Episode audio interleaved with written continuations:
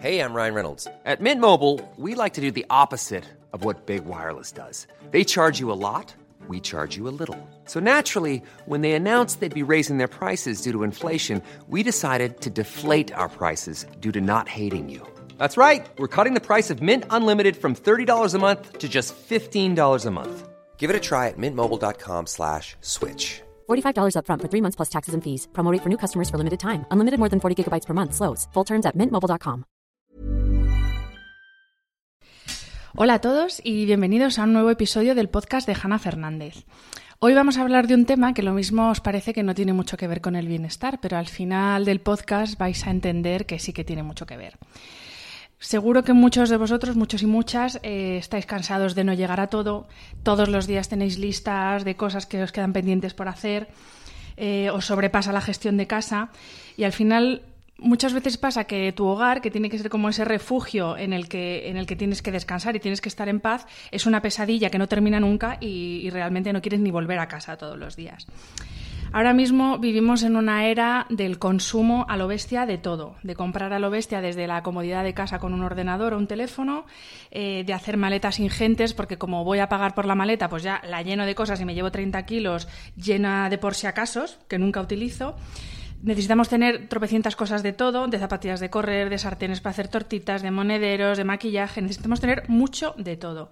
Y yo reconozco y entro el mea culpa porque confieso que tengo cuatro cafeteras en mi casa, tres de ellas metidas en la despensa cogiendo polvo y cogiendo cal, y solamente utilizamos una, pero bueno, somos así, acumulamos. Eh, esta es un poco la historia de mi vida, por eso quería tener entre las primeras invitadas a este podcast a una gran amiga que es Andrea Cañas. Hola Andrea, buenos Hola, días. ¿qué tal? Buenos días. Eh, ella, bueno, la conoceréis si la seguís en Instagram porque es una súper experta en nutrición, es coach nutricional y de hecho nosotros nos conocimos porque aparte de ser uno de los grandes apoyos desde el principio para mí, desde que lancé la tienda online y luego todos los proyectos que he ido emprendiendo, Andrea realmente empezó intentando organizarme a mí las comidas, organizando mi compra diaria porque reconozco que es uno de mis grandes caballos de batalla.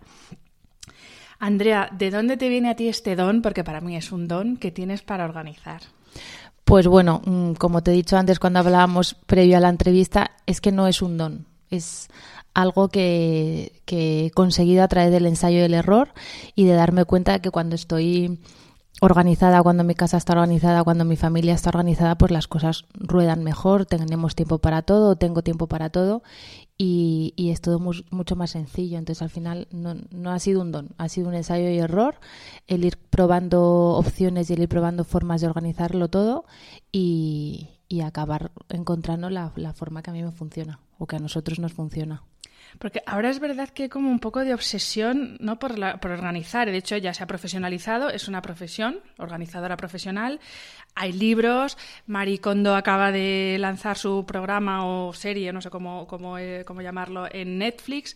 ¿Realmente necesitamos ayuda con, con la organización o nos estamos obsesionando un poco con esto? Yo creo que ha llegado a ser una, una, obsesión lo de la eficiencia y la simplificación, pero ha llegado a ser una obsesión porque el consumo ha llegado a ser una obsesión. Entonces al final es las, la pescadilla que se muerde la cola. Estamos locos por el consumo, somos una sociedad que consumimos más de lo que necesitamos, acumulamos más de lo que necesitamos y al final, entre tanto caos, no podemos movernos, no podemos vivir, nos agobia abrir el armario porque está lleno de cosas, nos agobia abrir los armarios de la cocina porque están llenos de cosas. Entonces al final es una obsesión porque el consumo es una obsesión y ahora necesitamos llegar al paso siguiente que es simplificar. Simplificar, eh, vivir con lo que necesitamos y, estar organizados. Lo que pasa que es que yo, bueno, sigo muchas cuentas por Instagram de, de, pues eso, de organizadores profesionales y veo pues los planificadores mensuales, planificadores de la compra, planificadores de la agenda, eh, armarios perfectamente colocados.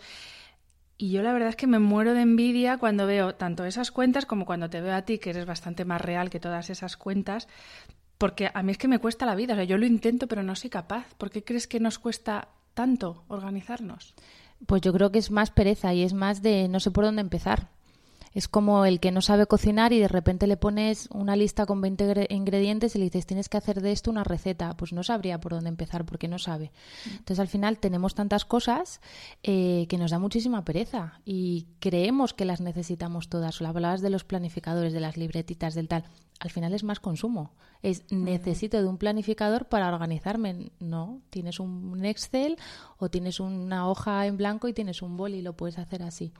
Entonces al final es más, es más consumo llamando al consumo y tenemos que sentarnos y ver las necesidades que tenemos individuales y en base a eso intentar organizarnos poco a poco. Tampoco es algo que se consigue de la noche a la mañana. O sea, yo, por ejemplo, hablabas las maletas. Pues para hacer las maletas de los cuatro niños eh, que viven en mi casa, mis dos hijos y los de mi marido, las tres primeras veces me quería morir cuando estábamos los seis. o sea, era como perezón máximo. O sea, retrasaba el momento maleta hasta el último minuto. Y pues me di cuenta de que iba a tener que hacer muchas maletas y que me iba a tener que organizar y que si lo apuntaba y apuntaba lo que íbamos a necesitar y lo que no necesitamos eh, cuando nos íbamos de viaje, pues porque siempre metes por si acaso y, luego nunca los utilizas. Mm. Pues yo apuntaba lo que no utilizábamos y ya luego no lo volvía a meter, porque sabía que no lo iba a volver a usar. ¿Y tú qué beneficios has encontrado en.? Porque además ah, hemos hablado de maletas, pero bueno, aquí vamos a aprender contigo y gracias a todas las herramientas que tú has ido desarrollando para ti, organizarlo todo, desde la despensa, la lista de la compra, las cuentas del mes y una maleta para dos días o para dos semanas. ¿Qué beneficios encontramos cuando cogemos este hábito de organizar y tenemos ya nuestra propio, nuestro propio sistema de organización? Pues mira, yo el beneficio que yo he encontrado es la tranquilidad. O sea, yo he, escuchado, sobre todo por mi profesión, eh, muchísimas madres de familia que su mayor temor del día es llegar a las siete y media, a las ocho de la tarde, abrir la nevera y decir, ¿qué cenamos hoy? Entonces, no tengo nada en la nevera, tengo que bañar a los niños, discutimos, eh, voy a matar caballo, los niños acuestan tarde, me pongo nervioso. Entonces, al final, tanto con esto como con todo lo demás, lo que ganas es tranquilidad. Dices, bueno, tengo todo controlado, la compra está hecha, la maleta está, va a estar bien, no voy a tener que comprar nada de última hora en el destino porque se me haya olvidado no me voy a, no voy a tener esa sensación de me dejo mil cosas aunque llevo una maleta de 30 kilos. Entonces lo que ganas es tranquilidad, igual que con las cuentas, pues sé lo que me puedo permitir, lo que no, eh, puedo ir ahorrando tranquilamente para poderme permitir algo que siempre he creído y que creía que no me podía permitir. Entonces yo creo que es que la palabra es tranquilidad. Y en el caso de la comida, yo creo que además ganas en salud, porque yo, que es mi caballo de batalla, es verdad que muchos días está San Delibero y claro, es muy difícil resistirse al hoy dos por uno en tacos mexicanos. Sí, y al final tiras, tiras de ahí por comodidad y luego está la otra parte, tiro de ahí por comodidad, pierdo salud y pierdo dinero. Porque yo tengo gente que me ha llegado a decir, no, es que no me puedo gastar 20 mm, euros en un kilo de merluza. Ya, pero te puedes gastar 18 en dos tacos mexicanos en una noche. Entonces, al final es un poco ver de forma visual, cuando lo pones en un Excel o en un folio, tener una, una respuesta visual de dónde se, está yendo tu dinero y dónde se está yendo tu tiempo. Y ver si te compensa que se te vaya ahí o no. Hay gente que le puede compensar y decir, pues oye, fenomenal. Hay gente que dirá, ostras, pues es que me he gastado 400 euros en un mes en cosas de pedidos de comida a domicilio y me los podía haber gastado en un fin de semana con mi marido, que hace mucho que no me voy y creo que no me lo puedo permitir. Claro, porque bueno, eso lo decimos que estamos abordando este tema, pero no es que obligatoriamente todo el mundo tenga que planificarse. Eh, hay que hacerlo si para ti supone una angustia el, vivir en el caos, que es como lo que me pasa a mí, por ejemplo. Pero obviamente todo el mundo es libre de, pues mira, yo en vez de pasarme todos los días o el domingo pasarme tres horas cocinando para la semana, pues yo prefiero irme a tomar unas cañas y durante la semana como de lo que, mm, pues eso, es, cada uno de libre, de un tal. Si eso es lo que a ti te hace feliz, adelante.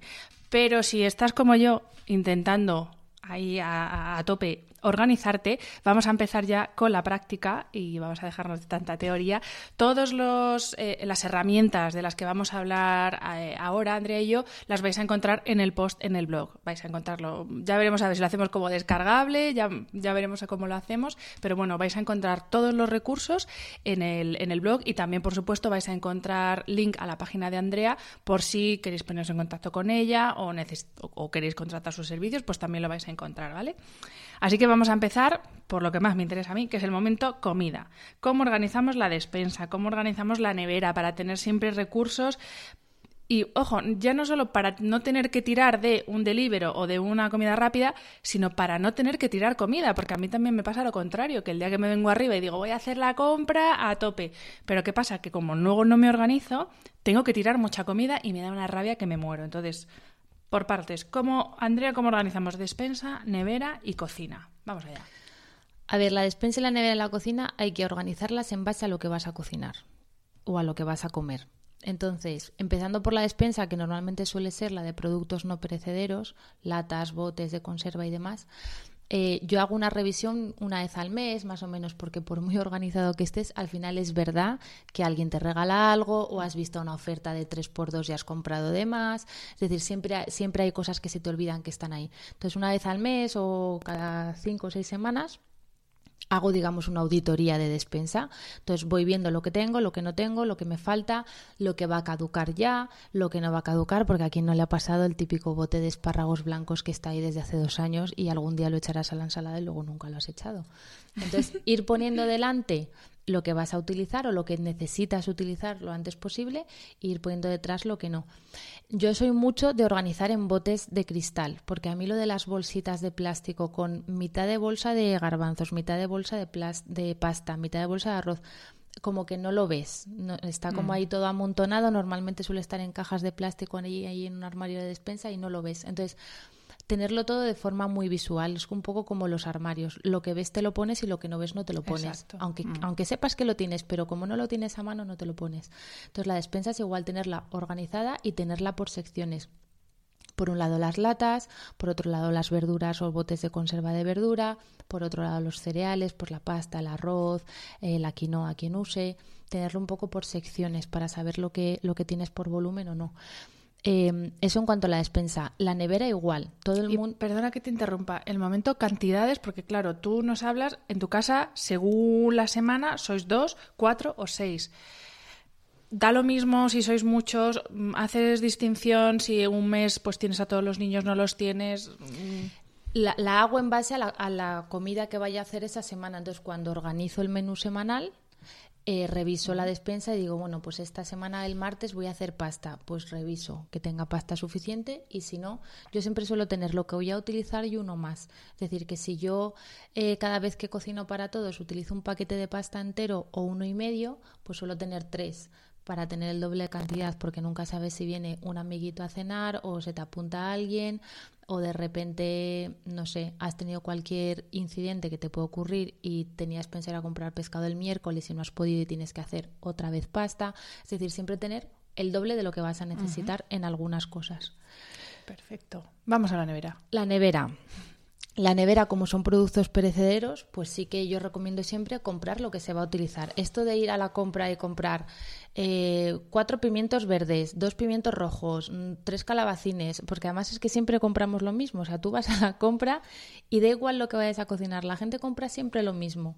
Al final siempre cocina lo mismo y al final se aburre.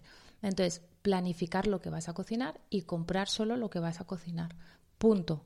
Porque si compras más, las típicas compras de uy, esto está de oferta, o uy, este producto es nuevo, o me apetece queso, y entonces compras tres paquetes de queso diferentes. Entonces, e intentar evitar ese tipo de, de, compras, lo que te decías tú antes, dices, bueno, voy a comer sano, venga, voy a ir a hacer la compra, y te gastas 150 euros en compra, llegas acá y dices, ¿y ahora qué hago con todo esto? Y se me va a poner malo y tengo que cocinar. comprar cosas que yo ni sé cómo se cocinan, véase apionavo, por ejemplo, cosas que yo he comprado que es muy mono y que se... se las he llevado a mi madre porque dice, mamá, yo esto no sé cómo manejarlo.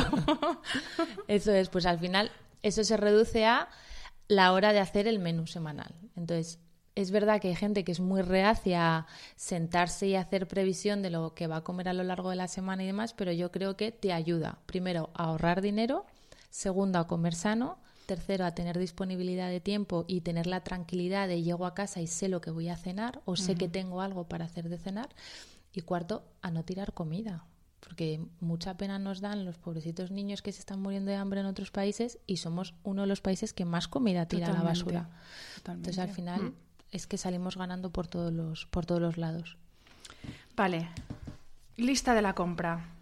Bueno, antes de la lista de la compra, hablando, siguiendo en la cocina, momento utensilios de cocina. Porque yo también reconozco que prácticamente la mitad de los utensilios que tengo en mi cocina no los, he usado jamás. Mm básicos, básicos para esas comidas del día a día, esas cenas sencillas, porque también a veces nos empeñamos en hacer el pato a l'orange y claro, pues si te va a llevar tres horas cocinar eso, no lo vas a hacer nunca, también hay que ser un poquito, pues no, no autoengañarnos. Entonces, con el momento utensilios de cocina, básicos también fundamentales que tengamos que tener.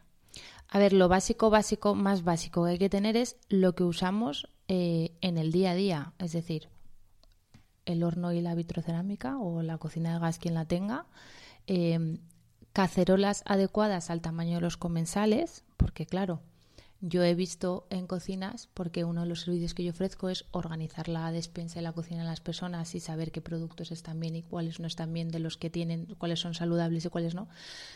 He visto familias de dos con una cacerola de 15 litros y familias de seis con, cacerolas de 10 litros que no te llega para hacer, pues no sé, unas lentejas para todos. Entonces, tener cacerolas y sartenes adaptadas a los comensales. Y tener dos, dos y dos, ya está, no más. Yo, yo a mí me ha pasado, ¿eh? De tener a lo mejor en casa siete sartenes, que dices, ¿y para qué quieres siete sartenes?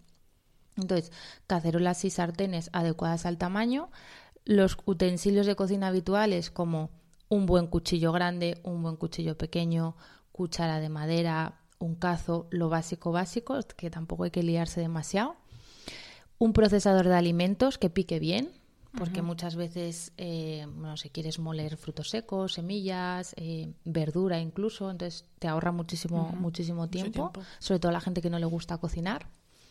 Em, un wok, porque a mí me parece una forma muy sana de cocinar y muy rápida, un buen wok. Em, y poco más. Tuppers para, para conservar el, los alimentos y ya está. No hace falta nada más. La gente luego se lía que si la mandolina, que si el claro, esterilizador. El, este para hacerlos. Eso es. Y luego a lo mejor lo usas una vez al año o ni te acuerdas pues mm. pica el calabacín y saltéalo. Es decir, que quien lo quiera tener, que lo tenga, pero que no hace falta tener mil utensilios de cocina para cocinar rico y cocinar bien. Y puedes tener una cocina pequeñita y tenerla bien provista y hacerlo con, con, cabeza de lo que vas a utilizar. Y tener dos armarios con cosas y ya está, no hace falta tener cuatro, cuatro cafeteras. ¿Verdad? cierto, cierto. Lista de la compra. Vamos a. Vale, pues la lista de la compra yo la hago siempre en función del menú. Entonces lo primero que hay que hacer es el menú.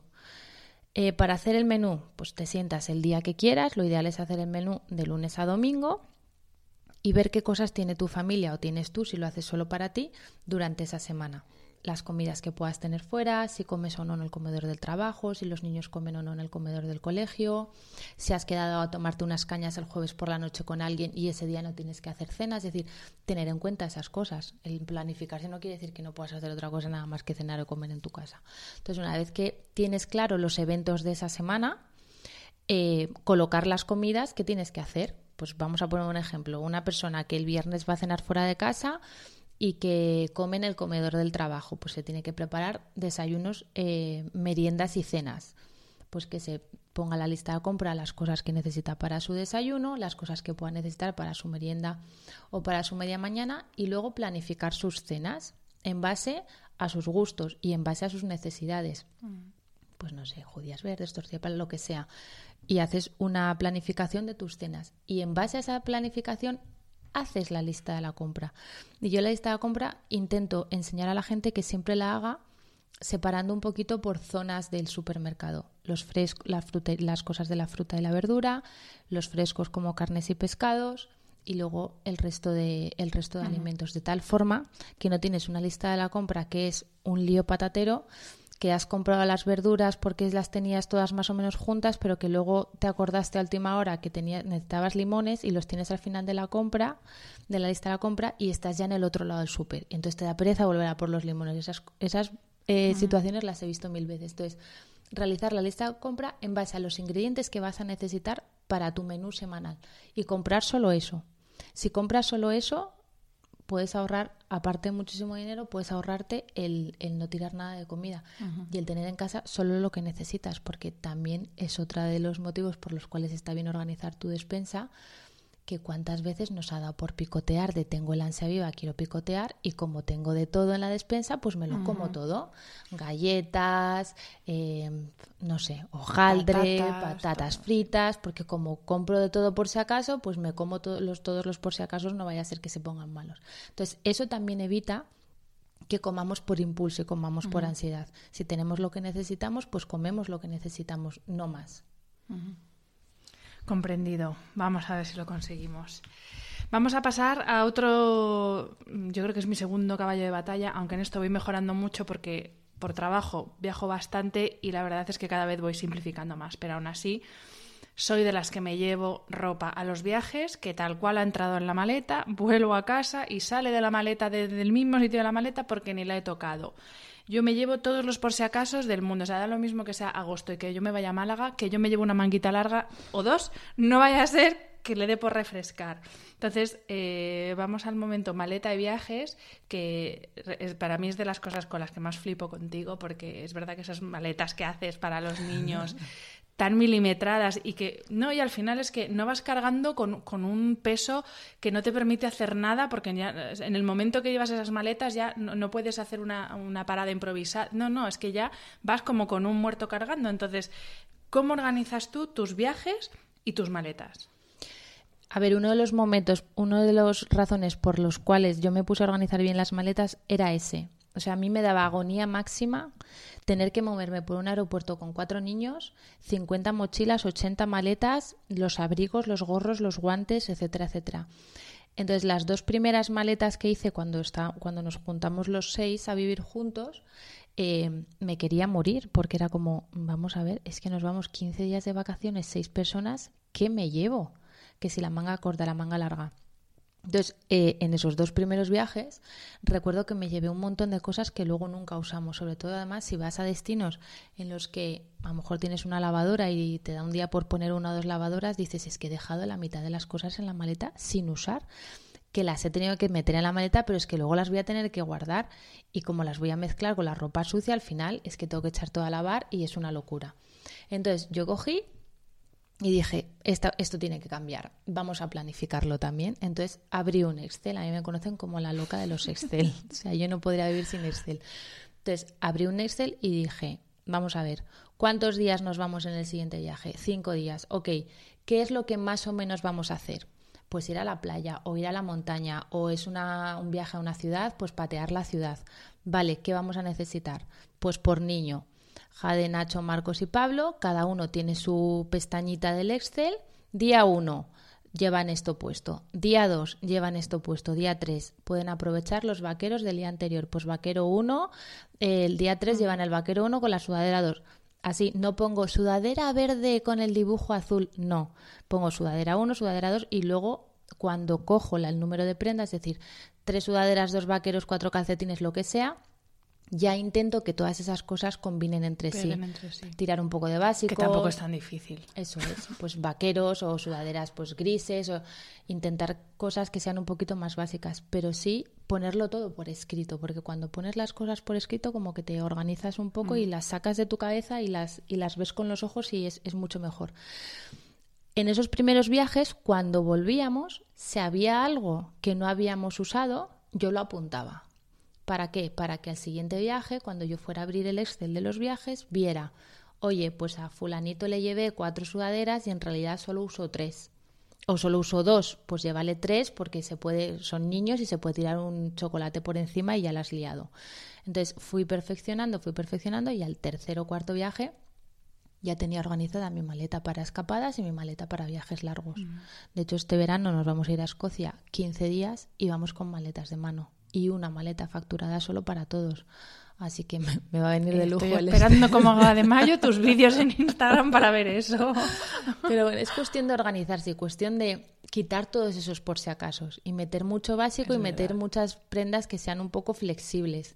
Yo he visto gente que se va de viaje y que lleva tres abrigos diferentes pues vas a estar cuatro días fuera de casa, no te lleves tres abrigos. No te, yo muchas veces aplico la, la, frase de no te va a ver nadie.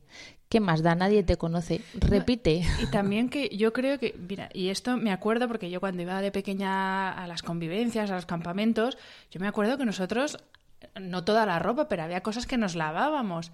Y claro, yo digo, jolín, en un momento que yo que sé, que, necesitas otros calcetines por lo que sea, porque se te han mojado los que...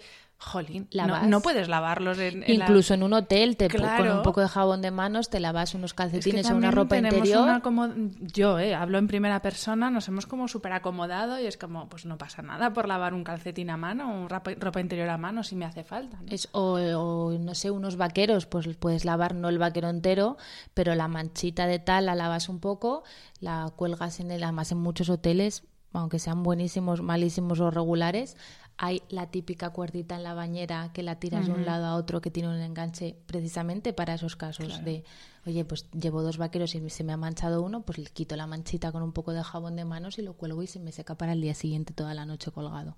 Entonces, eso es, es, yo prefiero no ir cargada y llevar pues un poquito de jabón lagarto en lascas, que eso es un truco, el jabón lagarto que viene como en escamitas, llevar una bolsita zip y, si lo necesitas lo usas. Y otra cosa que entonces con los viajes que me encanta, eh, que es ya no solo planificar la maleta, sino que planificas el viaje en sí, porque a mí me pasa, yo antes era más organizada, pero ahora es verdad que con el Barbas, eh, que vamos como a la aventura, eh, yo ya no prácticamente no busco cosas o, no me organizo qué voy a hacer en, el día. Y sí que me pasan algunos viajes que digo, mira, si esto lo hubiéramos planificado mejor, nos habría dado tiempo a esto, a esto. Aprovechas más. Más aún yendo con niños que yo. Yo no tengo niños, pero me imagino que viajar con niños es todavía más complicado, ¿no? Claro, porque tienes que tener un poco previsto las cosas que vas a hacer durante el día, que no les metas muchas cosas en un día porque se cansan antes que un adulto o se aburren antes que un adulto. Entonces, igual que con la maleta, de hecho, yo tengo una carpeta de cada uno de los viajes. Entonces, en cada una de esas carpetas tengo la organización del viaje y la organización de la maleta. Entonces tengo otro Excel con la organización del viaje, con los días y con más o menos los horarios. Pues aterrizamos hasta ahora, hay que coger el coche, este día hay que hacer esto, hay que hacer lo otro. Lo planifico todo siendo flexible, saber esto es como todo.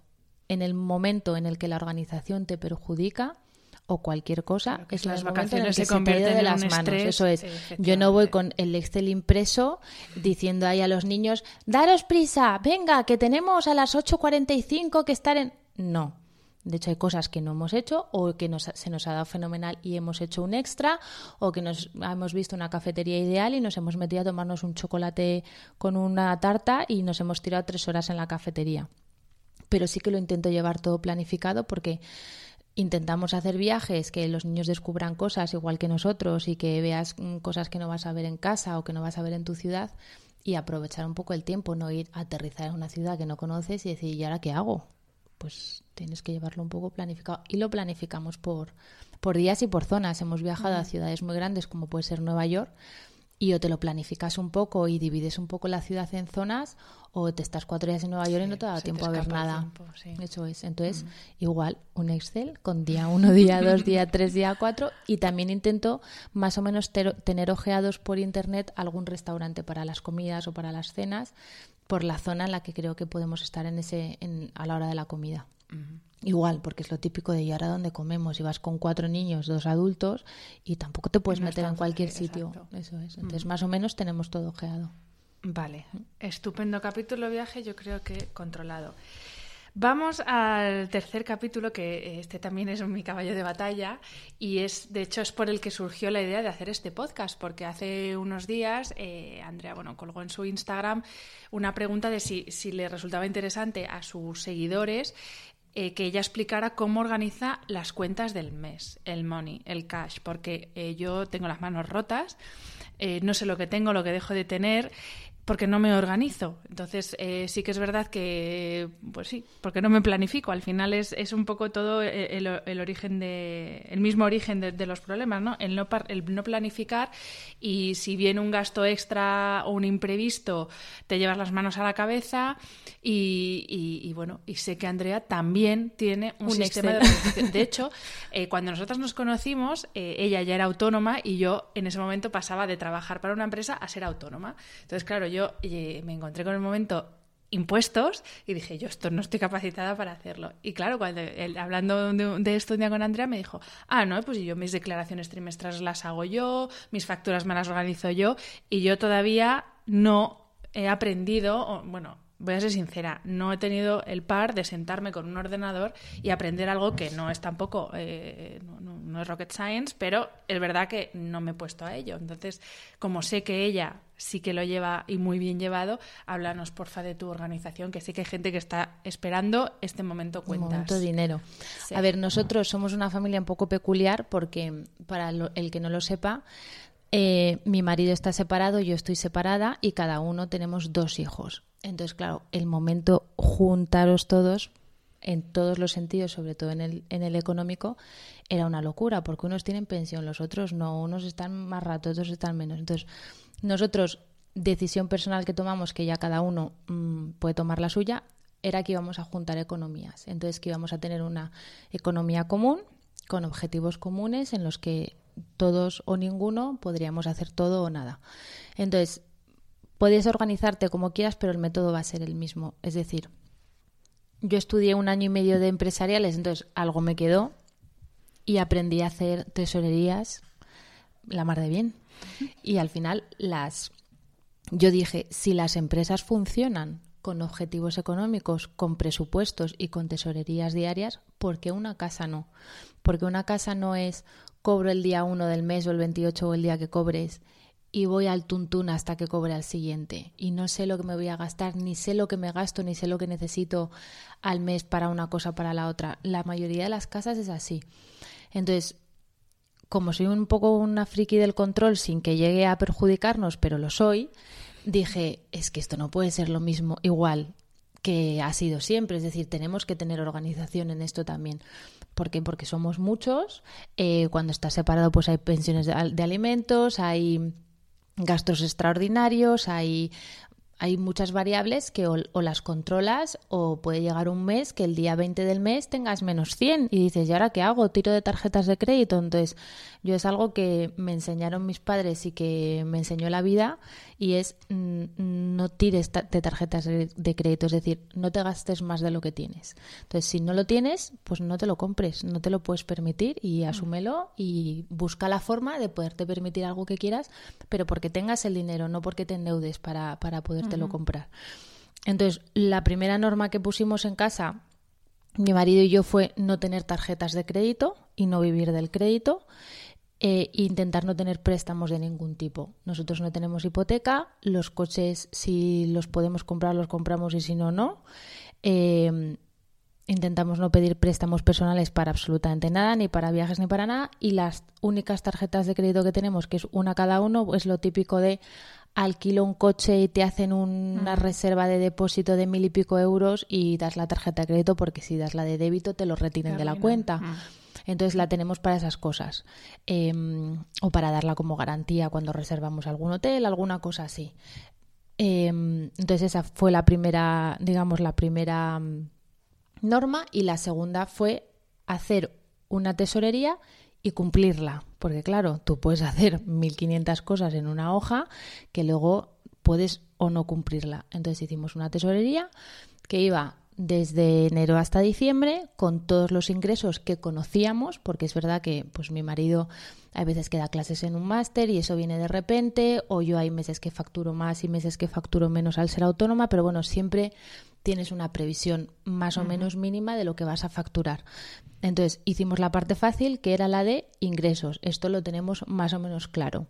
Y ahora vamos a hacer la parte difícil, que es la de gastos. Y si tú observas tu familia y observas tu economía, los gastos se repiten año a año. Es decir, más o menos te gastas lo mismo en un viaje, la luz, el agua, el gas suele repetirse, el, el gasto de la compra, es decir, fuimos apuntando y estandarizando las cosas eh, en las que se nos iba el dinero. Entonces, ingresos por un lado, gastos por otro. Pues una fila de Excel, digamos, de cada uno de los gastos. Pues la luz, el agua, el gas, la limpieza, em, la cuota autónomos, mm, los seguros de los coches, todo, cuando tocan, en el mes que tocan, el día que cae. Entonces fuimos apuntándolo todo y después de un año más o menos de ir observando esos gastos y de ir apuntándolos, ya supimos cuál era nuestro gasto medio. Y en base a nuestro gasto medio dijimos, pues mira, si tenemos este gasto medio y miramos en qué nos gastamos el dinero, al final del año tenemos más X. Y dijimos, pues este más X o lo podemos guardar como ahorro o podemos aumentar la partida de viajes y decir, en vez de gastarnos lo que teníamos previsto en viaje, pues duplicamos ese gasto porque nos apetece irnos más lejos o más días. Es decir, ya puedes jugar y te hace ser muy consciente de en qué se te va el dinero. Nosotros nos dimos cuenta que sí, que podíamos cenar todos los sábados del mes y todos y comer todos los domingos del mes en un restaurante los seis, pero luego dijimos, vamos a ver, ¿nos compensa de verdad como familia gastarnos 150 euros en comer seis personas en un restaurante normal pudiendo comer en casa igual de felices, con muchísima más calidad, y ahorrar 500 euros al mes para gastárnoslo en otra cosa que al cabo del año son 5.000 o 6.000 euros, pues mira, pues no nos compensa, nos preferimos ir 15 días a Londres o mm, un viaje en Navidad a Nueva York o los viajes que hemos hecho. Entonces, al final es cuestión de, de perspectiva y de ver en qué quieres que se te vaya tu dinero y organizarlo y que si sobre todo saber en qué se te va, porque yo, claro, ese es mi gran problema. Y de hecho, cuando llega, eh, bueno, gracias a Dios que yo tengo moto y no coche, pero siempre que me llega el seguro, que como es una vez al año, es como se te olvida, claro. Y de repente el mes que digo, uy, qué bien voy este mes, toma el seguro, pues claro. vas bien. Es que eso le pasa a mucha gente, no sabe cuándo le viene el seguro de la casa, o el IBI, o el seguro de la moto, o no sé, o sea, hay muchos gastos que como son una vez al año, mm. ni te acuerdas, pues nosotros lo tenemos ahí en el Excel, entonces sabemos que el mes que viene nos viene tal letra, tal otra o lo que sea y sabemos pues en enero, pues en enero vienen los recibos de los cordones umbilicales de nuestros hijos que tenemos eh, de esto de ese cubita del que te guardan las células madre. Pues hombre, es que son a lo mejor 300 euros que dices, es que si yo no me acuerdo que me vienen 300 euros, te vienen 300 euros y no sabes de dónde sacarlos. Entonces lo tenemos todo apuntado y sabemos pues el ahorro que vamos a tener. me dice mi marido, cuando viene un gasto así de porque sí, porque no te lo esperas, dice, mira a ver el Excel, no vayas, no vayas. No vaya a ser que se te descuadre mucho y tengamos lío. Ya es como un poco la broma, ¿no? De a ver el Estel. ¿Puedo comprarme tal? Ah, no sé, voy a ver el Estel a ver cómo cambia la, cosa. Tenemos un Estel de ahorro de aquí a 20 años casi. Pero bueno, por un lado, a nosotros nos da mucha tranquilidad el decir, pues mira, muy mal nos tienen que ir las cosas para que esto no se siga cumpliendo y si esto se sigue cumpliendo, pues tenemos ahí la seguridad de que tenemos unos ahorros o tenemos unas previsiones. Y, sobre todo tener la seguridad de que podemos permitirnos ciertas cosas, que hay mucha gente que yo he visto que gana lo mismo o más que nosotros y no se puede permitir o cree que no se puede permitir muchas cosas. Y en realidad sí que puede, lo que pasa es que tiene que ver dónde va el dinero. Exacto. Y tener contabilizado, porque pues irse a Zara y gastarse 80 euros todos los fines de semana está muy bien, pero a lo mejor es que ese dinero, que es una felicidad momentánea que tienes de comprarte dos blusas que luego no te vas a poner y que están al fondo del armario, pero como no las ves, pues no las tienes en cuenta, te lo puedes haber gastado en otra cosa que te da más satisfacción. Al final, siempre tiene que ser el buscar la satisfacción de cada uno y hacer lo que te haga feliz, pero lo que te haga realmente feliz.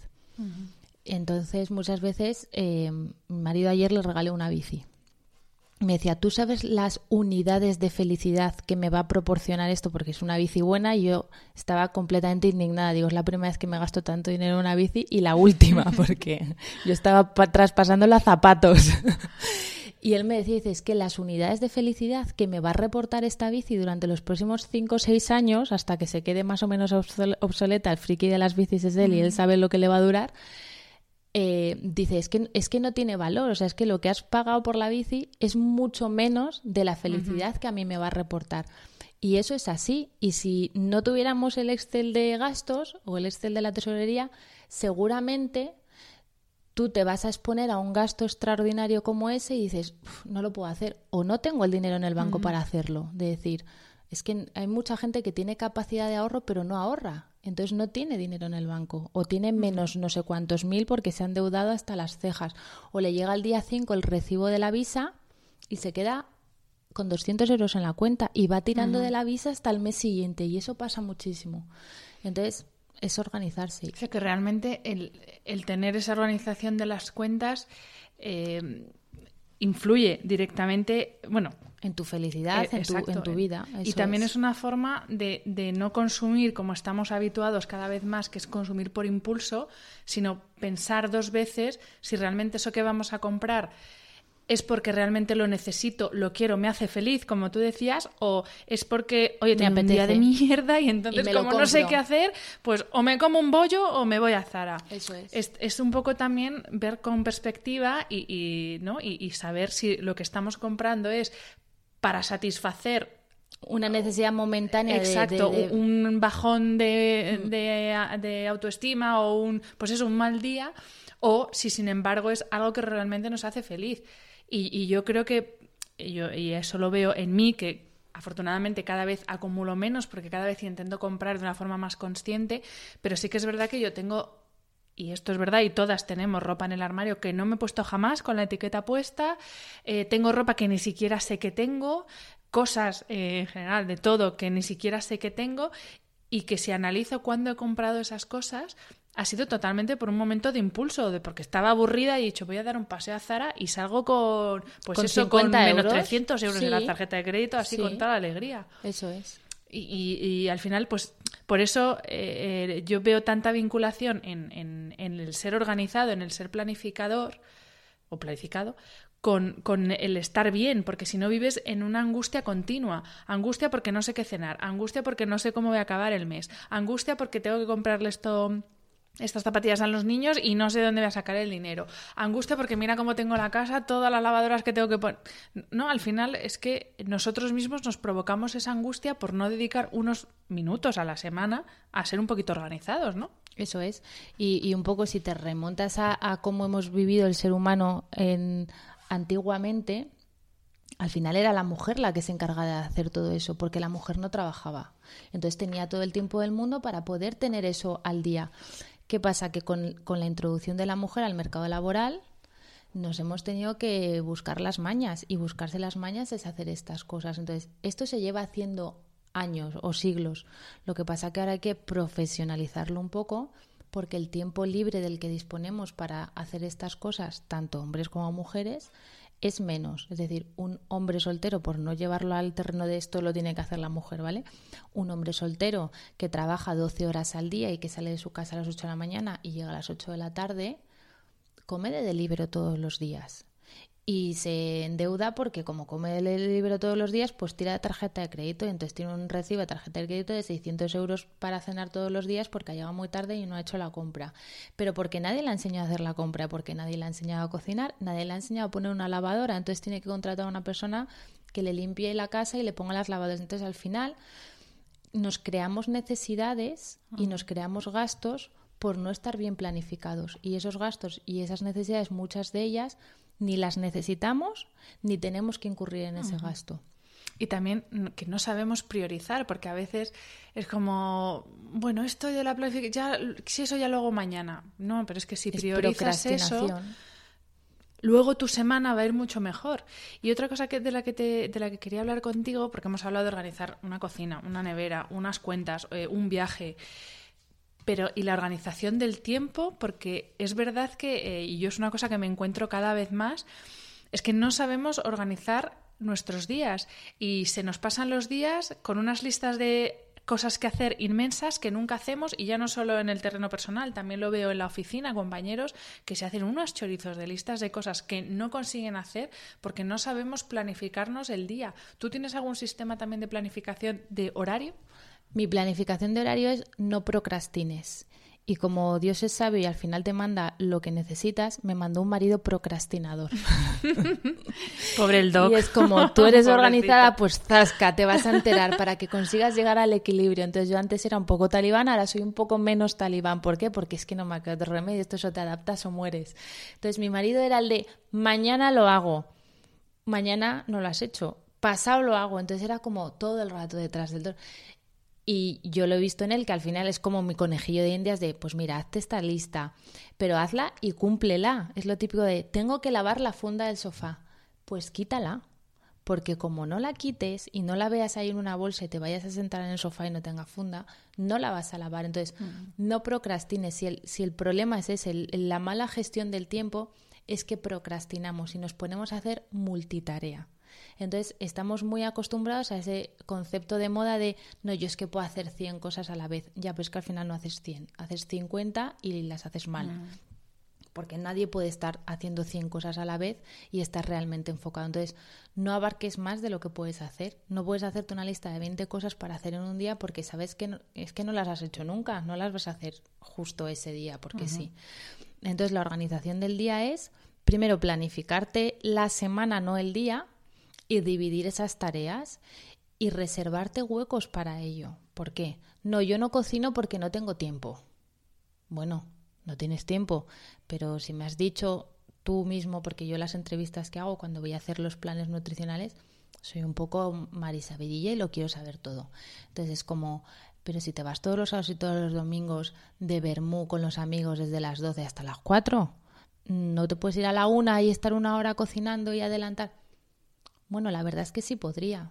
Pues entonces sí tienes tiempo. Lo que no tienes es el interés para hacerlo, porque aún no eres consciente de la tranquilidad que te va a reportar.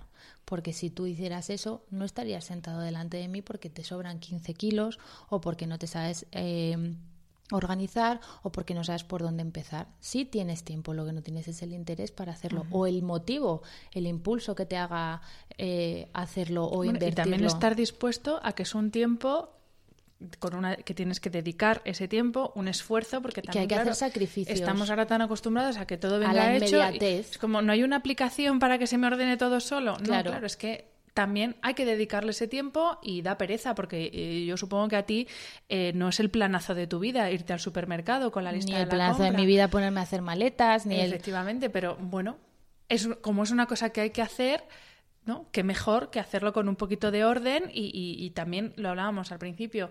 Eh, coger el hábito, porque esto es como todo. Cuando no tienes el hábito, siempre cuesta un montón. Es como hacer deporte. Nadie tiene tiempo para mm. hacer deporte. Y hay muchísima gente que se ha creado el hábito y sigue teniendo el mismo trabajo, las mismas obligaciones, todo igual, pero ha encontrado tiempo para hacer deporte. Yo ese ejemplo lo veo en mi marido la gente le dice, pues es que yo no tengo tiempo a hacer deporte, mi marido se levanta a las cinco y media, es de esos del club de Robin Sharma de las cinco y media de la mañana. Y se levanta a las cinco y media para trabajar, adelantar trabajo y hacer deporte. Y le tienes a las siete de la mañana en el gimnasio para hacerse sus largos en la piscina. Entonces, perdona, no existe la falta de tiempo, existe la falta de interés. Entonces, sí tenemos tiempo para hacer deporte, lo que pasa que mm, nos es más fácil estar una hora más durmiendo o es más, más reconfortante o es más, más cómodo. No, y que tampoco tienes que, porque yo soy como, como Carlos, como tu marido, yo soy también más súper madrugadora porque es verdad que he encontrado el momento de hacer deporte a las 7 de la mañana, porque si no me di cuenta de que al final, como lo dejaba lo último del día, claro, yo llegaba a casa a las 8 de la tarde y decía, ¿ahora me voy a poner yo a hacer spinning? Sí, hombre, ahora me siento en el sofá con una copita de vino. Entonces, eh, al final es eso, es, encontrar prioridades y asignarle un tiempo a cada cosa, ¿no? Y, el ser consciente del beneficio que te puede reportar eso. Mm. Es decir, a nadie, o sea, a nadie, yo es algo que he aprendido, a nadie le apetece irse a las 7 de la mañana al gimnasio a sufrir, porque mira, el que a mí venga y me diga es que hacer deportes fenomenales, que me lo paso muy bien, te lo pasas muy bien jugando al fútbol con tus amigos un domingo por la mañana, pero no te lo pasas de pelotas mm, sacando el higadillo por la mm. boca, haciéndote una hora de spinning. Luego, el, la satisfacción que te queda y cómo tú te encuentras es positivo, pero el del durante, nadie eh, está bailando Es verdad que es un sufrimiento. Yo sufro todos los días, lo reconozco, me cuesta la vida, pero es verdad que salgo y digo, ha merecido la pena. Y te encuentras mejor y te encuentras mm. más activo y estás saludable y estás flexible, es decir, hay cosas que requieren un sacrificio. Yo se lo digo a mis hijos. ¿Tú crees que yo voy todos los días a trabajar porque sea lo que más me apetece en el mundo? Pues no, me apetecería ir a hacer otra cosa. Pero voy a trabajar, ¿por qué? Porque el que mamá trabaje conlleva una serie de beneficios no solo para mí, para todos, porque con ese dinero se paga la casa donde vives, las vacaciones, tus zomblings, tus muñequitos, tus tal. Es decir, hay, hay veces que hay que hacer sacrificios y no puedes hacer todo el rato lo que te gusta cuando quieres, como quieres, porque es que esa no es la vida real. La vida real supone esfuerzos y hay ciertos esfuerzos como ordenar, como sentarte a planificar el menú, como levantarte 15 minutos antes del domingo para hacer tu menú semanal, que te van a traer tal satisfacción que merece la pena. Y ese es el problema, que como no se hace, no se sabe la satisfacción o, el beneficio que reporta. Solo hay que ponerse. Muy bien, Andrea, pues vamos a ir terminando. Y yo ya para cerrar la entrevista eh, quería preguntarte, porque claro, ahora habrá gente escuchándonos que dirá, vale, todo estupendo, todo maravilloso, pero como no sé por dónde empezar, pues no voy a hacer nada. Entonces, danos algunos tips o dinos en qué orden o, o cómo podemos hacer para, pues eso, para poder empezar a a organizarnos sin que suponga un mega sacrificio, para que sea algo asumible y también para que podamos disfrutar cuanto antes de los beneficios que tiene ser un poquito organizado. Pues yo creo que lo, lo primero por lo que hay que empezar es por lo que más te agobie, es decir, si tú quieres empezar este cambio es porque sientes que hay algo que no va bien o hay algo que puedes mejorar. Entonces, empieza por lo que peor te haga sentir. Pues a lo mejor hay gente que es abrir la despensa, hay gente que es abrir el armario y que se le caiga la ropa encima. Hay gente que es abrir el bote de las cremas o el, o sea, el armario de las cremas del cuarto de baño. Hay gente que es la economía porque está ahogado y ve que no llega o que necesita reorganizar sus cuentas.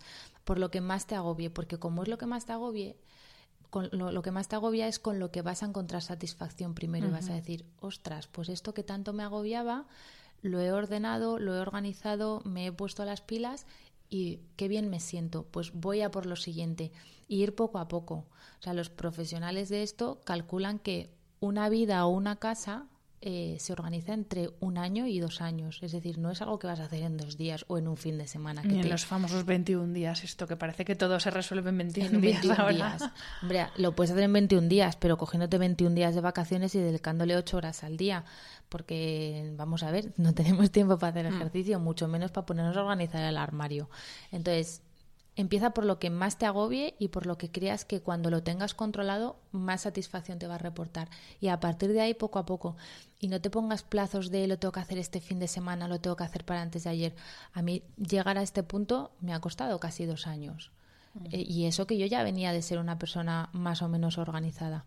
Y hay cosas que sigo perdiendo y hay cosas que, oye mamá, y mi tarjeta sanitaria tal es que no la encuentro, pues a lo mejor está aquí. Es decir, hay cosas que yo sigo teniendo fuera de control, pero bueno, son las que menos. Pero no ha sido un proceso de ayer para hoy, ha sido un proceso largo. De hecho, lo de las cuentas, hemos tardado pues casi dos años en tenerlo todo más o menos perfilado. Ay, pues Así que sin agobios, poco a poco. Vamos a intentarlo. Yo voy a empezar por las empezar cuentas. por algo. Porque la despensa la doy por perdida. Así que creo que voy a empezar por las cuentas.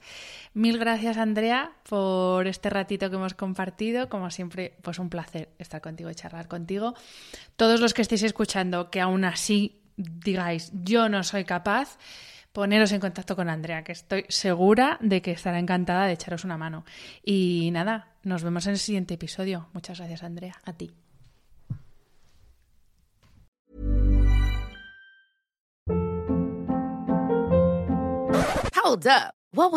Boring. No flavor. That was as bad as those leftovers you ate all week. Kiki Palmer here, and it's time to say hello to something fresh and guilt-free. Hello Fresh. Jazz up dinner with pecan-crusted chicken or garlic butter shrimp scampi. Now that's music to my mouth. Hello Fresh. Let's get this dinner party started. Discover all the delicious possibilities at hellofresh.com.